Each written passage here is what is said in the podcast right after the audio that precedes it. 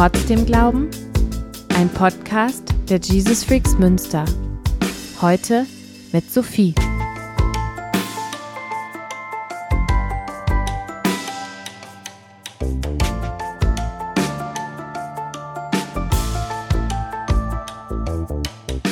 Herzlich willkommen zu Trotzdem Glauben. Trotzdem Glauben ist ein Podcast der Jesus Freaks Münster, in dem wir uns über unseren Glauben unterhalten, aber auch über unsere Zweifel. Wir unterhalten uns darüber, ja, wo Glaube wichtig für uns ist, wo er uns trägt, aber auch wo sich Fragen ergeben, wo wir zweifeln, wo wir neugierig sind, wo Dinge nicht mehr passen, wo wir vielleicht neue Antworten brauchen oder finden. All das soll auf den Tisch kommen, einfach weil es da ist und weil das zum Glauben dazugehört, glaube ich. Um das zu tun, unterhalte ich mich mit Gästen und diese Gespräche sind individuell, sie sind subjektiv. Meine Gäste erzählen einfach ihre Geschichte, ihre Lebensgeschichte, ihre Glaubensgeschichte und auch von den Punkten, an denen diese Glaubensgeschichte an ihre Grenzen stößt oder an ja, Dilemmata, an Fragen, wie auch immer. Davon lebt dieses Format, von der Subjektivität, von dem, was meine Gäste mitbringen. Demzufolge haben wir keinen Anspruch auf Vollständigkeit oder auf Objektivität oder auf Wahrheiten, die für alle gelten, sondern wir erzählen einfach, was uns bewegt. Das will ich heute machen, nicht alleine, sondern mit Sophie zusammen. Hallo Sophie, ich freue mich total, dass du da bist. Herzlich willkommen bei Trotzdem Glauben. Hallo Silke, ich freue mich auch. Sophie, das hier ist ein äh, biografischer Podcast, deshalb erzähl doch erstmal einfach, wer bist du, woher kommst du und vor allem natürlich auch, ähm, wo hast du Glauben an Gott kennengelernt und wie hast du Glauben an Gott kennengelernt? Genau, also ich bin ähm, in Nordhessen groß geworden vor 33 Jahren, so zwischen Kassel und Marburg, da wo die Autobahnen aufhören. Drei Geschwister, Familiengeschäft und ländliche, äh, ruhige Kindheit gehabt. Und ähm, in diesem sehr sicheren Umfeld habe ich auch meinen Glauben kennengelernt, ähm, nämlich durch meine Mutter, ehemals Hippie aus Berlin, viele spannende, witzige und ungewöhnliche Erfahrungen gemacht äh, und ist später dann selber zum Glauben gekommen und hat uns das auch in der Familie mitgegeben. Ähm, also wir haben immer vom Essen gebetet und ähm, sind auch zusammen zu Familiengottesdiensten gegangen. Und ähm, in dem Sinne war es, bin ich sozusagen christlich aufgewachsen. Also mit Taufe, Konfirmation, Jungschar, diesen ganzen Dingen. Aber eher auf eine für mich im Nachhinein theoretische Art. Ich habe keine Beziehung zu Gott gehabt. Es war irgendwie eine nette Tradition, die ich mitgegangen bin aber ich habe jetzt nicht so sagen können, äh, persönlich Verbindung zu Gott oder geschweige denn überhaupt Heiliger Geist oder Jesus. Das war mir total fremd. Ich bin evangelisch aufgewachsen, also eher ähm, aufs Wort und eher klassisch, äh, einfach minimalistisch so, nicht viel Tamtam -Tam und ähm, konnte auch nicht immer so viel mit anfangen. Dann bin ich auf ein evangelisches Gymnasium gegangen und äh, dort hatten wir unter anderem in der, weiß ich nicht, elften Klasse oder so, Religionskritik. Und da ging es dann um Feuerbach und ähnliche, um Philosophien, um Kritiken daran, dass Glauben ja eigentlich eher ein Placebo sein könnte, dass Gott nur ein Vaterersatz ist, um Fragen zu lösen, die wir nicht lösen können, um äh, irgendwie einfach unsere Sorgen irgendwo hinstecken zu können, Heilung zu bekommen, ein Retter auch von irgendwo. Und ich saß da und dachte, ja, das macht alles viel mehr Sinn als das, was ich im Christentum gehört habe. Und ähm, ich saß da echt und dachte, ja, das kann ich eher glauben. Ja, das macht voll Sinn. Ich glaube, das ist ein Placebo-Effekt. Ich glaube, das ist alles ausgedacht. Weil ich nämlich schon eigentlich immer frustriert war, wenn Leute davon erzählt haben, dass sie Gott hören und ich habe nichts gehört. Das hat mich total frustriert. Ich dachte so, na, wenn ich den nicht höre, dann gibt's den auch nicht. Dann ist das nur ein Hirngespinst. Und ich weiß noch, dass ich meine Lehrerin damals gefragt habe, warum soll ich denn, wenn das alles Quatsch ist, trotzdem glauben? Und sie meinte halt, so, ja, darum. Einfach, weil. Und ich fand das nur eine doofe Begründung. Und ich sagte, nee, reicht mir nicht. und dann habe ich mich erstmal entschieden zu sagen, nee, ich glaube nicht. Irgendwie passt das nicht mehr. Ist ja auch so ein typisches Alter, wo man seinen Kinder, Kinderglauben so zurücklässt. Ich habe mich dann jetzt auch nicht entschieden, woanders zu gucken. Also ich habe jetzt nicht gedacht, ah cool, dann gucke ich mir jetzt mal alle anderen Religionen an oder werde jetzt ganz bewusst Atheist oder gucke irgendwie irgendwelche, werde jetzt Philosophin oder so. Äh, überhaupt nicht. Ich habe einfach gedacht, nee, das passt für mich nicht, aber ich brauche jetzt auch nichts anderes. Du beschreibst so deinen Kinderglauben als was eher Theoretisches, als was, was weit weg ist. Ähm, bist in der Schule, kommst mit Religionsunterricht, mit Theologie in Kontakt, die dir sagt, oder aus der du dir rausziehst, ist eigentlich alles Quatsch, brauche ich nicht. Warum sitzen wir dann überhaupt noch hier? Warum ist das wieder ein Thema für dich geworden? Mm, weil ich dann halt im dem Verlauf der Jahre danach, also es hat so zwei, drei Jahre gedauert, da ist erstmal dazwischen nicht viel passiert, äh, glaubenstechnisch, also in meinem Leben schon sehr viel. Ich war ein Jahr in England und bin dann nach England nach Lingen gekommen, um dort Theaterpädagogik zu studieren.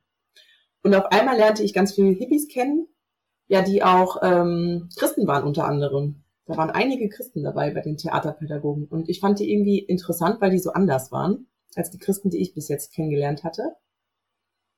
Und ähm, außerdem ging es meiner Oma sehr schlecht, die lag im Sterben. Meine Mutter, der ging es auch nicht gut. Und ähm, irgendwie gab es so ein paar Geschehnisse, wo, wo ich gemerkt habe, da sind Sachen passiert, dass ähm, ja, dass ich irgendwie gemerkt habe, so da, da kümmert sich nicht jetzt direkt eine Person, sondern irgendwie wird sich um meine Mutter gekümmert, aber so jetzt nicht von einer Person, sondern so insgesamt ist so ein Schutz auf ihr drauf. Oder ähm, mir sind auch einige Sachen passiert, wo ich dachte, irgendwie, also irgendwie gibt es schon was Übernatürliches. Irgendwas muss es da schon geben. Ähm, das sind so ganz kleine Sachen. Also einfach nur, dass ich irgendwie berührt wurde oder dass ich das Gefühl hatte, ich werde geführt oder geleitet, versorgt oder bestimmte Erkenntnisse hatte oder ja, einfach irgendwie gemerkt habe, da, da, da, da ist, glaube ich, irgendwas, was mit mir Kontakt aufnimmt. Kannst du das beschreiben? Was waren das für Dinge, in denen du dich geführt oder begleitet, gefühlt hast?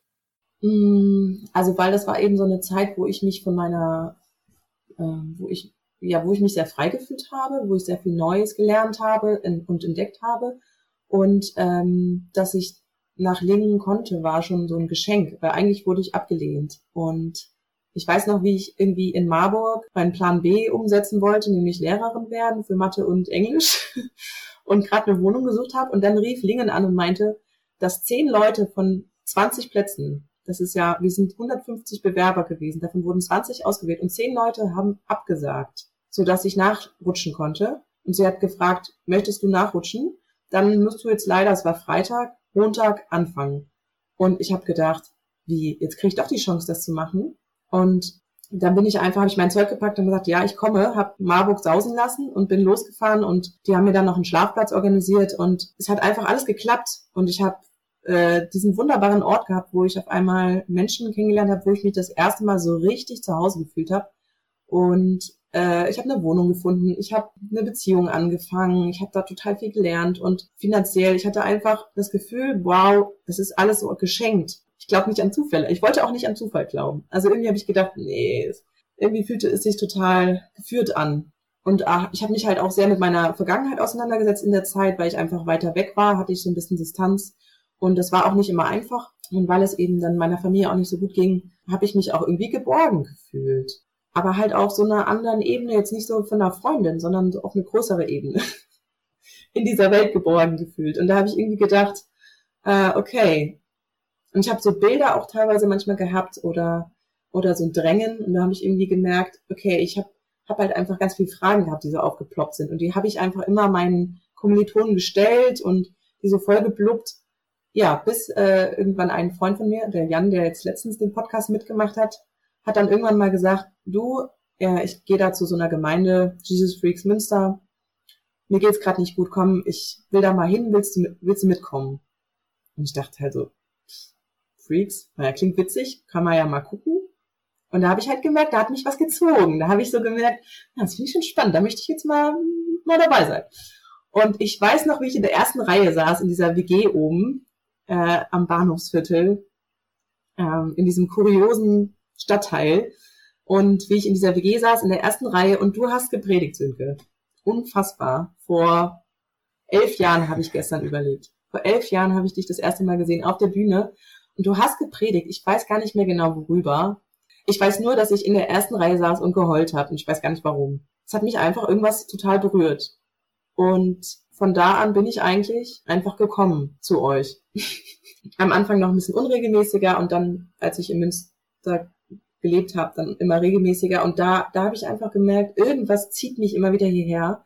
Und ich muss aber, ich habe für mich entschieden, ich möchte nicht mehr einfach alles als ganzes Paket so annehmen und sagen, hier äh, einmal Christentum zum Runterladen bitte und ich sage zu allem ja, so, sondern ich wollte jedes Thema einzeln hinterfragen und dann prüfen, ob ich das glauben kann. Und so fing halt mein zweiter Weg mit Gott eigentlich schon immer mit dieser Haltung des alles Überprüfens an. Und da bin ich auch immer noch. Es hat sich oft verändert, aber es ist, ich glaube, so die Gesamthaltung ist geblieben, dass ich nicht einfach sage, yo, einmal das ganze Paket, sondern halt, aha, was ist mit diesem Thema? Wie stehe ich dazu? Okay, was sagt der Gott? Hm, okay, kann ich das auch mitgehen? Naja, ich weiß nicht so genau.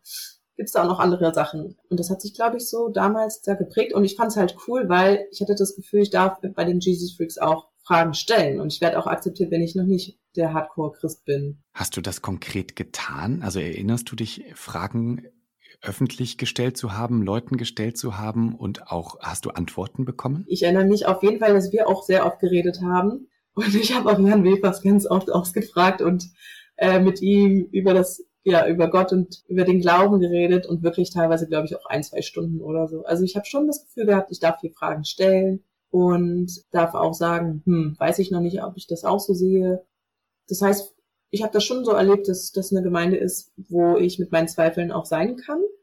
Es wurde schwieriger, je länger ich dabei war, weil ich es vielleicht mir selber dann nicht mehr so erlaubt habe, dass ich jetzt immer noch zweifle. Jetzt müsste ich es doch langsam dann mhm. erforscht haben eigentlich. Habe ich dann gedacht, so nach neun Jahren. Das war ja dann eine Zeit, in der wir, ähm, wir beide, du und ich, äh, viel dann auch zusammen nachgedacht haben. Ich erinnere mich an diese Zeit, dass du da Fragen gestellt hast darüber, wie soll meine Zukunft aussehen. Äh, du warst fertig mit dem Studium, es war nicht so ganz klar. Wie geht's denn jetzt hier beruflich weiter? Wie geht mein Leben weiter? Bleibe ich in Münster? Gehe ich weg? Ähm, also so Lebensentscheidungsfragen, die aber, die du nicht einfach so treffen konntest, wolltest, wie auch immer, ich weiß es nicht genau. Und wo ich immer sehr das Gefühl hatte, dass du da gerne möchtest, diese Entscheidungen mit Gott zu treffen. Ist das eine richtige Wahrnehmung erstmal? Ja, auf jeden Fall. Also sobald ich mich eigentlich damals entschieden habe, wieder mit Gott unterwegs zu sein, war für mich die Hauptfrage, was ist Gottes Plan für mich? Wenn es einen Gott gibt und der gut ist und der mich liebt, und der mich gemacht hat, dann hat er auch einen Plan für mich. Und ich habe mich immer gefragt, was ist Gottes Wille? Und im Endeffekt ähm, hat sich das eigentlich immer gemischt mit meiner Frage, was will ich beruflich machen oder wie will ich leben? Und das war schon als Kind und Jugendlicher für mich nie klar, was ich werden will. Und irgendwie hat sich das im Glaubensleben dann auch irgendwie so so unklar, ist immer so unklar geblieben. Also ich hatte nie so ein Gefühl von, ich werde auf jeden Fall Journalistin oder Ärztin oder als ich dann Christ geworden bin, Christin geworden bin, war nie klar, ich werde auf jeden Fall Missionarin oder Predigerin oder stelle mich komplett in den Dienst und werde Diakonin oder so. Überhaupt nicht. Ich habe mich immer gefragt, okay, jetzt glaube ich, was verändert das für mich? Ja, hoffentlich nicht nur, dass ich weniger Sorgen habe, sondern ich will mich ja auch irgendwie, will ja auch, dass Gott in meinem Leben sichtbar wird und dass er mich irgendwie, das klingt immer so komisch, benutzen kann, einsetzen kann. Und da habe ich nie so einen klaren Weg gespürt. Und das hat mich total genervt. Das hat mich richtig aufgerieben. Das würde ich gerne hinterfragen. Äh, woher kam die Idee, dass das überhaupt so sein müsste? Also hat dir irgendwer äh, gesagt, das ist so, Gott hat einen Plan für dich und so sieht er aus und den musst du jetzt rausfinden?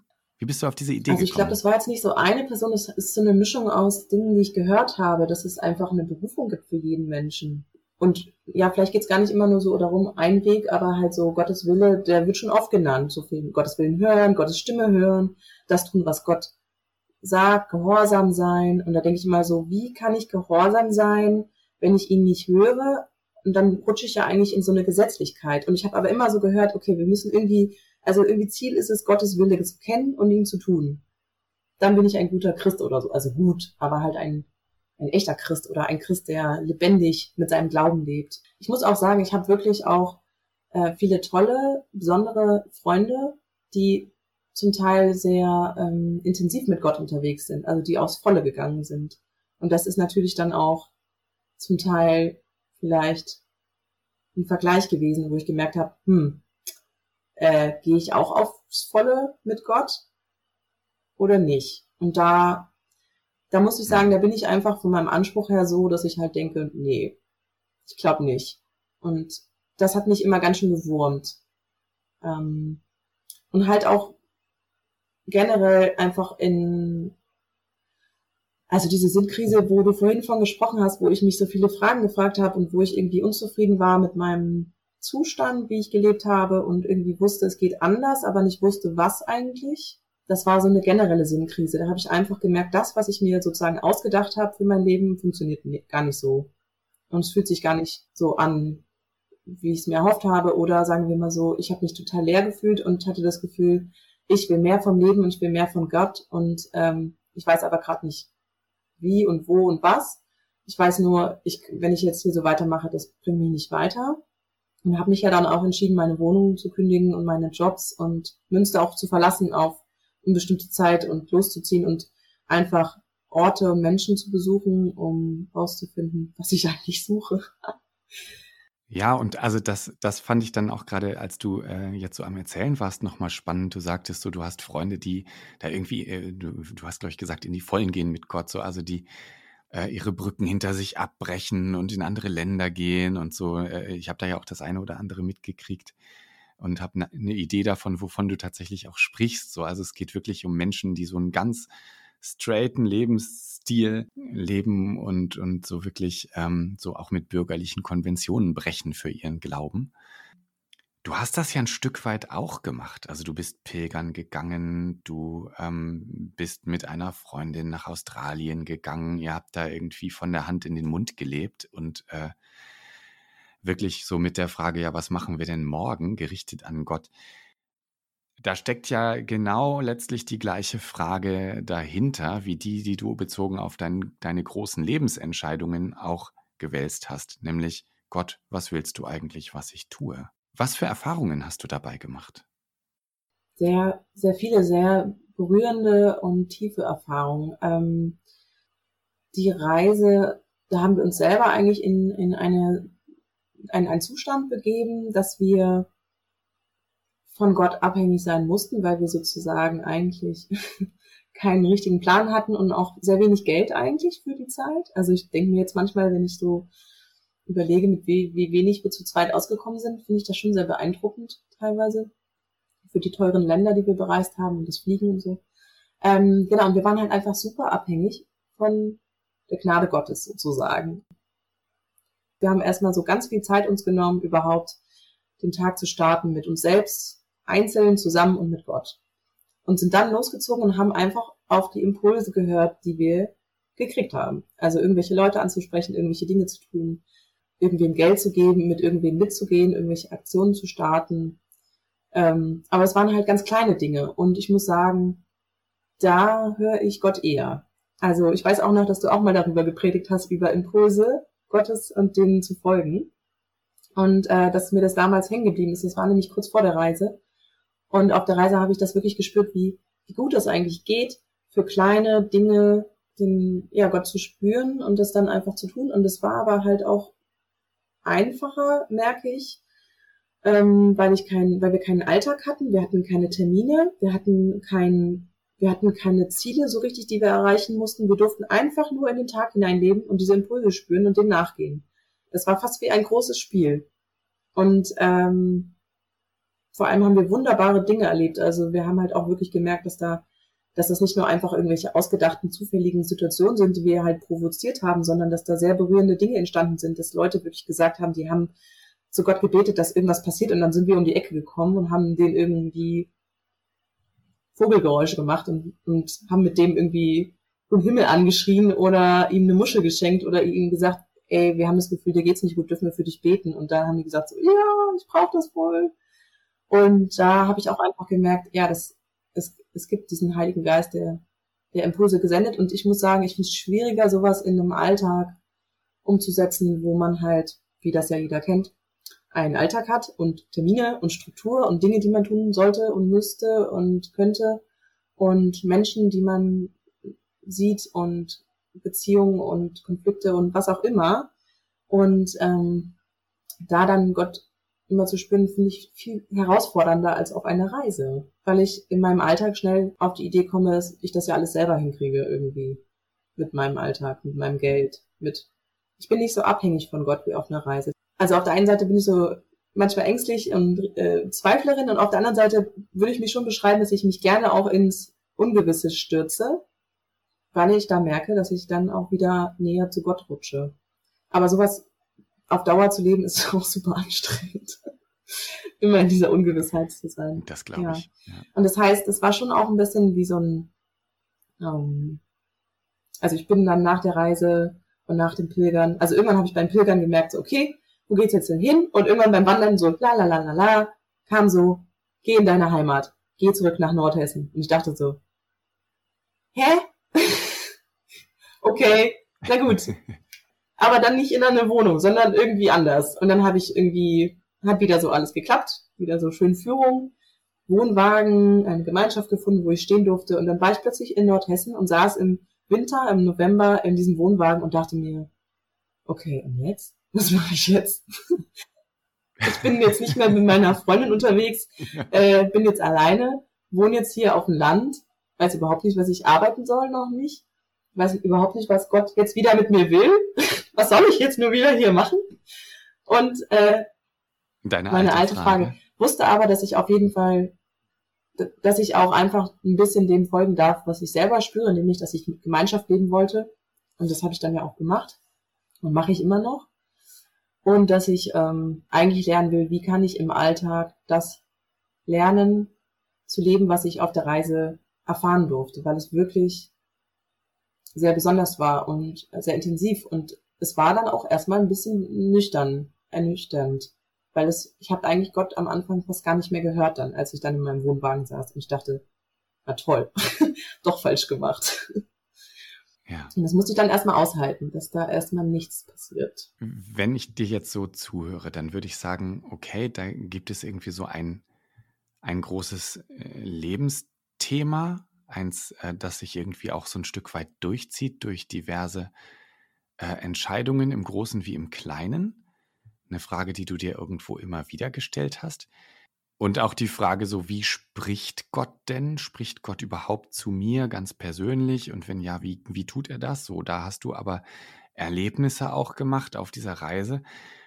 Wie ist es gekommen, dass du grundsätzlich sagst, Glaube ist wieder was, immer noch was, ich weiß es gar nicht so genau, was ich, was ich so auf so einer ganz grundsätzlichen Ebene in Frage stelle. Denn das, äh, das tust du, soweit ich weiß wie gesagt, ich habe ja schon erzählt, dass das so eine, so eine generelle Haltung von mir ist, also allgemein in meinem Leben, dass ich alles hinterfrage, also dass ich auf der einen Seite eben ähm, total zutraulich bin und schnell Menschen vertraue und eigentlich fast alles interessant finde und ja, äh, das ist so die eine Seite und auf der anderen Seite bin ich die ewige Grüblerin, die alles auseinander nimmt und eigentlich nie ein Thema ganz annehmen kann. Also es gibt nichts, wo ich sagen könnte, das kann ich, da kann ich 100% hinterstehen.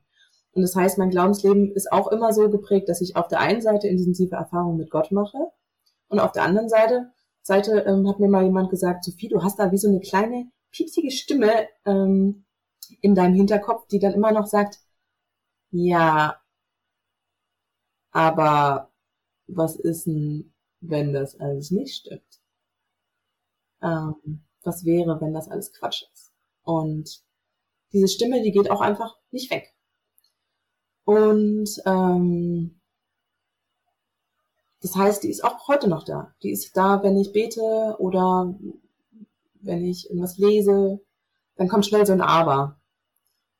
Manchmal denke ich auch, ich bin so rebellisch oder so, weil ich immer alles direkt so denke, so, das passt mir nicht oder das ist mir irgendwie zu eng oder äh.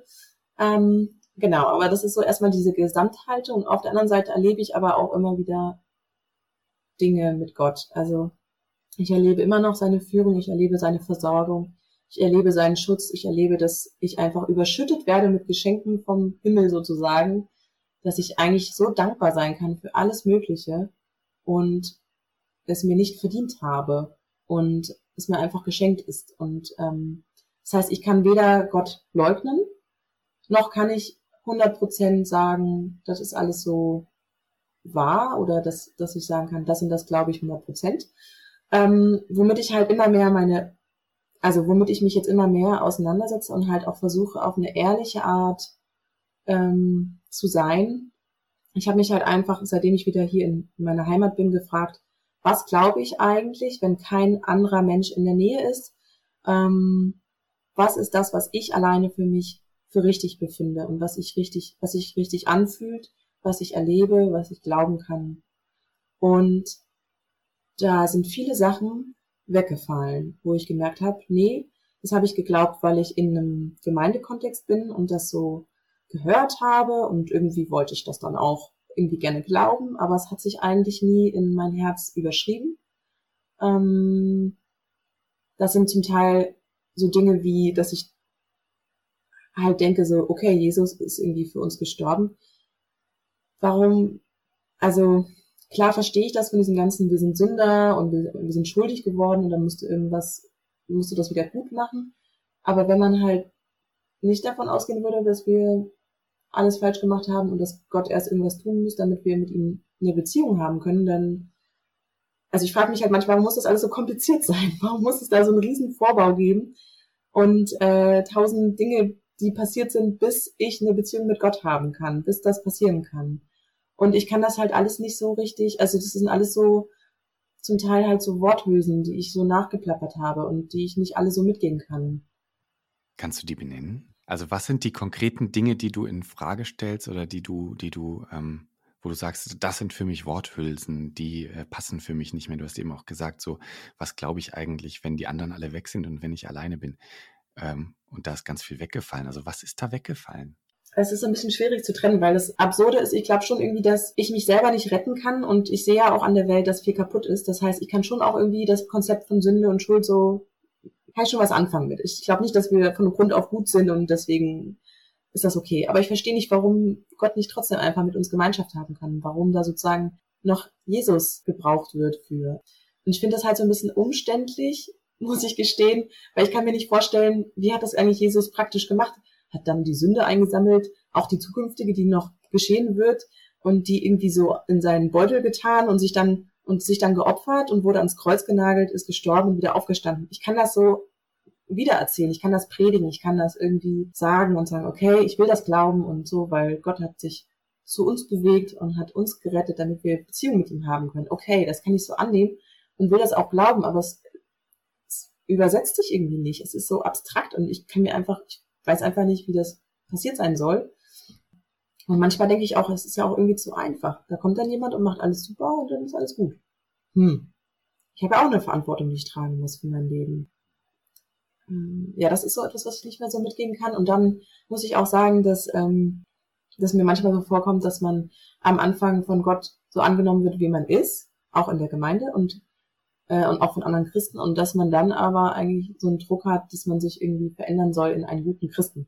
Und dann war für mich auch oft die Frage, was ist ein, ein guter Christ? Und ich muss sagen, ich lebe nicht besonders bibeltreu oder ähm, weiß ich nicht, ob man meinem Leben ansehen kann, dass ich Christ bin. Ich glaube nicht so richtig. Was wäre denn ein Leben, dem man ansehen könnte, dass du Christin bist? Auf jeden Fall das einer Missionarin. Nein. Hm. Ja, jemand, der wirklich, glaube ich, einen lebendigen Umgang mit der Bibel hat, der äh, wirklich aus dem Gebet heraus lebt, jemand, der wirklich Gott so sehr vertraut, dass er auch die Entscheidungen, also auch Dinge tut oder Dinge, Wege geht, die nicht einfach sind und da total vertraut ist, trotzdem alles in Ordnung ist. Jemand, der auch Ablehnungen akzeptiert für seinen Glauben. Jemand, der ähm, vielleicht auch, mir kommt was komisch vor, das zu sagen, ne? aber so kein Sex vor der Ehe, christlicher Partner, das sind alles, alles vielleicht so Kategorien von eigentlich ja, so einem klassischen Christenbild. Das heißt, eigentlich als gute Christin musst du leiden? ja, nur wenn du nicht das gleichen Willen hast wie Gott. das ist ja dieses alte Thema so. Also ich habe hm, Gehorsam, ja, in gewisser Weise heißt es auch ein bisschen zu leiden, glaube ich schon, weil im Endeffekt hatte ich immer so ein bisschen die Idee, dass, so war es jedenfalls vorher, dass äh, Gott mich ja auch Sachen bittet, die mir schwerfallen oder die mir unangenehm sind oder wo ich vielleicht auch leiden werde. Also ich meine, ich habe mir dann halt nur angeguckt, die ganzen Christen, die verfolgt werden, wo ich mir dachte, gut, das, wenn ich Glück habe, geht das an mir vorbei, aber würde ich denn da auch äh, zu meinem Glauben stehen, wenn ich dafür umgebracht werden würde oder geschlagen oder einer meiner, meiner Familie? Und ich muss gestehen, nee. Nö, würde ich nicht. Ich würde, glaube ich, hm. vor Schiss wegrennen und sagen, es ist egal, dann glaube ich halt nicht an Gott, an Jesus, an den Heiligen Geist. Ähm, und dann denke ich so, wow, okay. Äh, genau, und ich glaube, Thema Gehorsam ist auch ein sehr starkes Thema, weil ich halt immer denke, mit diesem Thema kann ich, habe ich ganz viel Widerstand und ähm, es geht halt dann auch immer eigentlich um den Willen Gottes, weil ich kann ja nur gehorsam sein, wenn ich weiß, was Gott von mir will. Und da hatte ich eben oft das Gefühl, dass das dann irgendwie auch was anderes ist als das, was ich will. Ähm, weil ich halt oft das Gefühl habe, ich mache mein eigenes Ding und frage gar nicht so richtig Gott in meine Entscheidungen. Ne? Das war ja dieses, wie kann ich eigentlich mein Leben gestalten und mit Gott zusammen? Das ist ja diese Dauerfrage. Genau, und ich habe halt auch gemerkt, dass ähm, ich teilweise Sachen so beurteilend finde im Glaubensleben. Also vieles, was in in der Bibel steht oder wie es dann umgesetzt wird von Menschen, ist halt sehr auch teilweise verurteilend, beurteilend, bewertend, abwertend. Und ich merke einfach, da kann ich gar nicht mitgehen. Ich kann irgendwie nicht, ich, ich will irgendwie nicht mich selber und andere Menschen und auch nicht Gott in irgendwas reinpressen oder bewerten. Und das fällt mir auf, irgendwie fühlt sich immer enger an. Ich passe immer weniger in so ein, ja, da irgendwie hinein. Ähm, zu sagen, ich bin Christ, weil es fühlt sich irgendwie nicht mehr so stimmig an. Also es sind gar nicht so konkrete Glaubenssätze, aber so ein Gefühl der Enge und ein Gefühl der, hm, ich will Gott nicht klein machen und ich will andere Menschen nicht abwerten aufgrund meines Glaubens von wegen, ich bin wir die Christen und die Andersgläubigen oder ähm, wir die Guten, die Bösen oder so. Ich will das nicht so schwarz-weiß haben mehr kann ihn nicht so eingrenzen, dass ich sagen kann, es ist jetzt der Gott des Christentums oder es ist Gott allgemein. Oder ich kann einfach nur sagen, ich spüre Gott und ich habe hab eine Beziehung zu ihm und er zu mir. Punkt. Mehr kann ich eigentlich gerade dazu gar nicht sagen. Ich kann nicht sagen, ähm, wo ich dann da jetzt zugehöre mit oder ob, oder was das jetzt ähm, mit mir macht, sondern es, er ist einfach da. Ich spüre ihn und das ist erstmal alles, womit ich sozusagen, ja, ich bin wieder vielleicht ein bisschen minimalistisch geworden und habe das so, hm, so runtergebrochen. Also ich, ich, ich merke auch einfach, ich sage jetzt mal ganz dumm, selbst wenn Gott eine Erfindung wäre, merke ich, dass ich lieber in einer Welt leben möchte, wo Gott ist, als in einer, wo er nicht ist. Und wenn ich mir am Ende des Tages dann selbst ausgedacht habe, dann ist mir das mittlerweile ehrlich gesagt egal, weil ich weiß einfach, das gibt mir Kraft und das gibt mir Mut.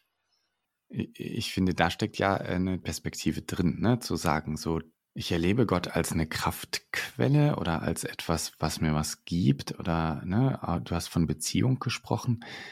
Und egal, ob die jetzt real oder eingebildet ist, es gibt mir was. So, so hast du, sowas hast du mhm. gerade gesagt. Und was ich mich da gefragt habe, ist, was gibt es dir denn? Also was ist das, was du da rausziehst, was dir Kraft gibt oder, oder was auch immer, was es dir gibt. Was ist das?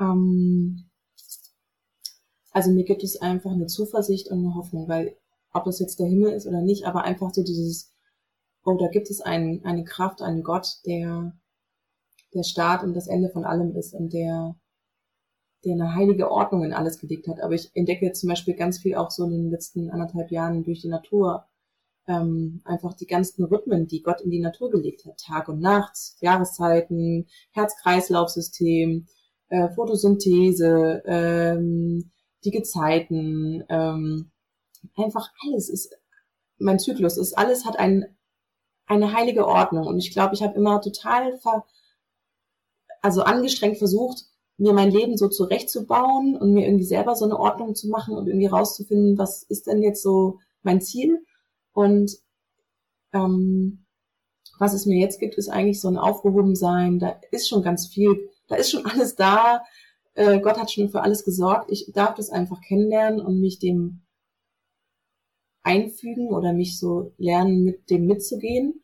Und ähm, genau, es gibt mir auch irgendwie Zuspruch und ähm, in gewisser Weise Identität. Also auch wenn ich jetzt nicht weiß, bin ich wirklich Christin oder nicht, weiß ich schon irgendwie so, okay, ich bin ein Geschöpf Gottes, ich bin sein, seine Tochter. Und das gibt mir einfach unheimlichen Trost, wenn ich weiß, ich bin nicht aus Zufall da, sondern es ist alles, ich soll genauso sein, wie ich bin. So bin ich geschaffen und das hat seinen Wert.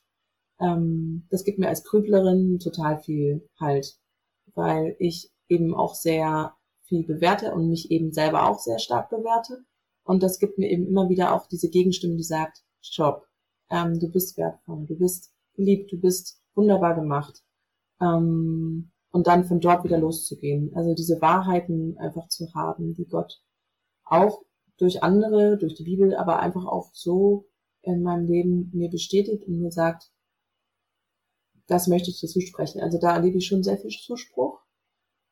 Ähm, und dann eben wirklich eine Wahnsinnsversorgung. Also wirklich, also ich lebe jetzt eigentlich so, wie ich es mir, glaube ich, ähm, gewünscht habe vor dem, als ich damals losgegangen bin, als wir damals das Gespräch hatten. Ich muss echt sagen, momentan lebe ich eigentlich sehr nah an dem dran, was, was ich, was ich mir alles so wünsche, sozusagen in meinem Leben, was ich für wertvoll erachte oder was mir Lebendigkeit gibt und, und ich weiß auch gar nicht so genau, wie das alles passiert ist und deswegen merke ich schon so, wow, das fühlt sich so nach einem Riesengeschenk an und, ähm, und es gibt mir eben auch Vertrauen, dass ich auch weiterhin nicht aus eigener Kraft das alles können muss und nicht eben mich total selbst optimieren muss, sondern ähm, ich auch weiß, auch in Zukunft wird Gott mich versorgen, wird Gott bei mir sein. Und das gibt mir eigentlich die Freiheit, eben jetzt nicht dieses Anstrengende zu machen, sondern eigentlich wirklich zu sagen, ähm, es ist alles gut, egal was passiert, es ist alles gut, es ist in Ordnung so. Und ähm, und ähm, ich darf es entdecken, was da noch alles passiert, aber ich muss nicht irgendwie, ich habe jetzt nicht mehr so das Bedürfnis, diese Frage zu klären, was ist jetzt meine Berufung, sondern ich denke jetzt einfach, ich darf einfach ich sein. Ich darf einfach, habe die Freiheit, mehr ich zu sein und einfach das ähm, in die Welt zu stellen. Das gibt es mir. Und ähm, genau, und auch witzige Bilder. Also Gott gibt mir immer wieder auch witzige Bilder für andere oder für mich, weil ich eine blühende Fantasie habe. Und ich dachte immer, das wäre nur meine Fantasie, aber Gott hat das irgendwie auch angefangen zu nutzen und vor ein paar Jahren. Und das ist auch sehr cool, weil ich das auch mittlerweile recht frech weitergebe. Ähm, ja. Ich, ich versuche mal, äh, das zusammenzufassen und du darfst mich gerne korrigieren, wenn ich das äh, völlig falsch mache. Wenn ich dich richtig verstehe, heißt das, dass ganz viel Theologie für dich überhaupt nicht entweder klar oder relevant ist oder dass ähm, gar nicht so ganz klar ist, wer ist dieser Gott eigentlich? Ist das der christliche? Ist das ein, ein universeller? Ist das ein anderer Gott? Aber irgendetwas ist da und ein, ein Wesen ist da, das mit mir in Beziehung tritt und das sich in meinem Leben tatsächlich zeigt und wo du dir dann letztlich sagst, dann will ich das einfach so so nehmen, wie es ist und ja, eine, eine Spiritualität leben, aber es ist vielleicht keine klassisch christliche Spiritualität, so wie du sie kennengelernt hast jedenfalls. Ist das eine zutreffende Beschreibung? Ja, ich glaube schon. Und äh, ich glaube, ich wollte irgendwie das nicht erlauben, dass das nicht, also dass das auch so ist, dass das so sein kann. Das fiel mir schwer zu akzeptieren, dass ich vielleicht wirklich einfach nicht Christin bin. Vielleicht auch doch, aber vielleicht auch nicht. Momentan ist ja. das unklar. Ja, und das finde ich äh, total schön, dass wir darüber einfach reden können und dass das, dass das sein darf und dass das auch ein offenes Ende an dieser Stelle sein darf. Äh, ich gucke auf die Uhr und, und denke so, uh, wir müssen so langsam äh, zum Ende kommen. Und wir müssen die Geschichte tatsächlich nicht überstrapazieren und wir müssen sie nicht auserzählen, sondern es darf an dieser Stelle einfach ein, ein Doppelpunkt sein und es ist völlig unklar, wohin es geht und wie sich deine Geschichte weiterentwickelt und wie du die Gottesfrage am Ende irgendwo beantworten wirst, wer Gott für dich ist, wie Gott für dich ist. Und es ist einfach ein, ein Weg. So, und das, glaube ich, ist sehr sichtbar geworden in dem, worüber wir heute geredet haben, dass das einfach bei dir so ist. Und das finde ich total schön und danke dir dafür, dass du das erzählt hast. Gerne. Mm. Wir haben vorher darüber gesprochen, ob du einen Segen haben möchtest, was ich jetzt gerade umso spannender finde, wenn wir an diesem Punkt so offen enden. Denn du hast gesagt, ja, das möchte ich gerne. Ich möchte gerne, dass du mich segnest. Und deswegen habe ich dir einen Segen mitgebracht und ähm, möchte ihn dir gerne zusprechen. Ein Segen heißt für mich, ich, ähm, ich spreche dir Wahrheiten zu über dich selbst, direkt von Gott. Nicht, weil ich der Erleuchtete bin, der alles weiß und der äh, mit Engelszungen reden kann, aber weil ich äh, glaube, dass Gott gute Dinge zusprechen möchte. Ich segne dich. Ich segne dich damit, dass du Gott lieben kannst, auch wenn du ihn oder sie nicht verstehst. Ich segne dich damit, dass du Gott lieben kannst, wenn du keine Ahnung hast, ob und wenn ja, was er oder sie von dir will. Ich segne dich damit, dass du Gott lieben kannst, unabhängig davon, wer er oder sie ist. Ich segne dich damit, dass du deine Mitmenschen lieben kannst. Einfach weil das in dir steckt, weil Gott das in dich hineingelegt hat. Ich segne dich damit, dass du diese Liebe nicht bewerten oder hinterfragen musst. Lass sie einfach raus. Ich segne dich damit, dass du auch diejenigen lieben kannst, die dich nicht lieben. Und ich segne dich damit, dass du dich selbst lieben kannst. Du Gute. Zweifle doch nicht so viel an dir selbst, hadere nicht so viel mit dir selbst. Ich segne dich damit, dass du dich selbst lieben kannst und zwar jederzeit, in jeder Situation und unabhängig von den Umständen. Ich segne dich damit, dass du dich selbst lieben kannst, weil du liebenswert bist. Und ich gestehe, ich habe schamlos abgekupfert, als ich über diesen Segen nachgedacht habe und als ich ihn mir auch aufgeschrieben habe, nämlich bei Jesus. Jesus sagt, liebe Gott und deinen Nächsten wie dich selbst. Das war mir eine Inspiration und Jesus setzt noch einen drauf. Er verbindet das mit einem Versprechen. Er sagt, dann wirst du leben. Dann wirst du gut leben. Dann wirst du glücklich leben. Du wirst leben, weil du liebst.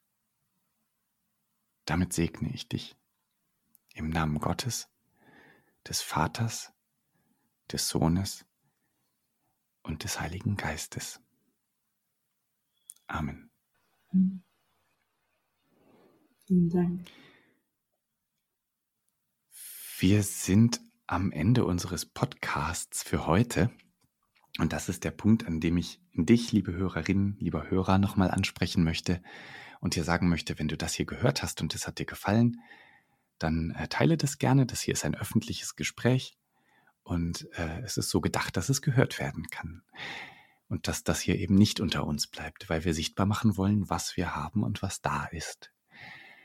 Wenn du selbst ähnliche Fragen wie Sophie hast oder vielleicht auch ganz andere, dann schreib uns gerne eine E-Mail an trotzdem-glauben at jesusfreaksmünster.de. Egal, ob du mit mir sprechen willst oder ob du Kontakt zu Sophie aufnehmen möchtest, weil dich irgendwas berührt hat, weil dich irgendetwas angesprochen hast, weil du mit ihr in Kontakt kommen willst, weil du mit mir in Kontakt kommen willst, ob du privat reden willst oder öffentlich, egal, schreib uns. Und ähm, drittens möchte ich mich ganz herzlich bei dir nochmal bedanken, Sophie, dass du heute hier bist, heute, heute hier warst und ähm, ja, deine Geschichte geteilt hast. Wir hören uns im Rahmen dieses Podcasts in zwei Wochen wieder, wieder am Freitag. Und wenn alles so läuft, wie ich es heute plane, dann werde ich in diesem nächsten Podcast mit Gautam reden. Und auch da wird es sehr stark um die Frage gehen, was heißt es eigentlich, Gottes Stimme zu hören? Und ich bin sehr gespannt, wie sich da Dinge vielleicht überschneiden oder was anders sein wird. Und diese Frage nochmal aus einer anderen Perspektive auch zu hören und von einem anderen Menschen, der sie vielleicht auch anders füllt. In diesem Sinne, ähm, ja, bleib uns gewogen. Bis bald. Danke fürs Zuhören und äh, ja, auf Wiederhören. Tschüss. Trotzdem Glauben? Ein Podcast der Jesus Freaks Münster. Mehr Infos auf trotzdem-glauben.de und jesusfreaksmünster.de. Bis zum nächsten Mal.